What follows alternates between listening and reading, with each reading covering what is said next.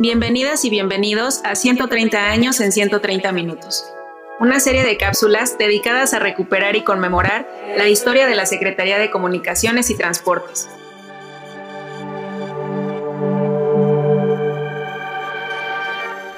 Hoy hablaremos sobre el trabajo de la SCOP para mantener el servicio del ferrocarril durante la Revolución. Al finalizar la primera década del siglo XX, gracias a la Secretaría de Comunicaciones y Obras Públicas, México disponía de un moderno sistema de vías de comunicación extendido por toda la República. Su espina dorsal fueron los ferrocarriles con 17.442 kilómetros de vías que se complementaban con las rutas marítimas y fluviales, así como con diferentes caminos.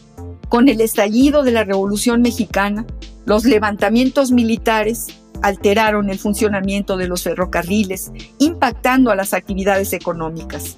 La Secretaría de Comunicaciones y Obras Públicas no escatimó esfuerzos para proveer el servicio de manera regular y evitar que se destruyeran vías férreas y trenes, pero su uso para movilizar tropas y municiones reconfiguró a este sistema de transporte.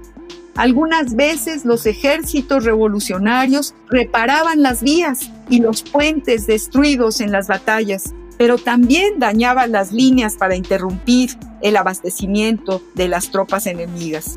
Las afectaciones a la red ferroviaria fragmentaron el mercado interno y disminuyeron la actividad comercial del país impactando a la población que comenzó a padecer hambre y enfermedades ante la escasez de alimentos o debido a sus altos precios.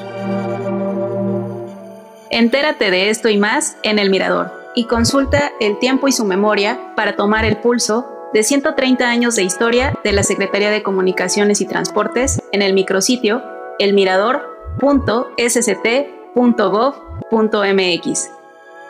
Gracias por escucharnos y hasta un nuevo episodio.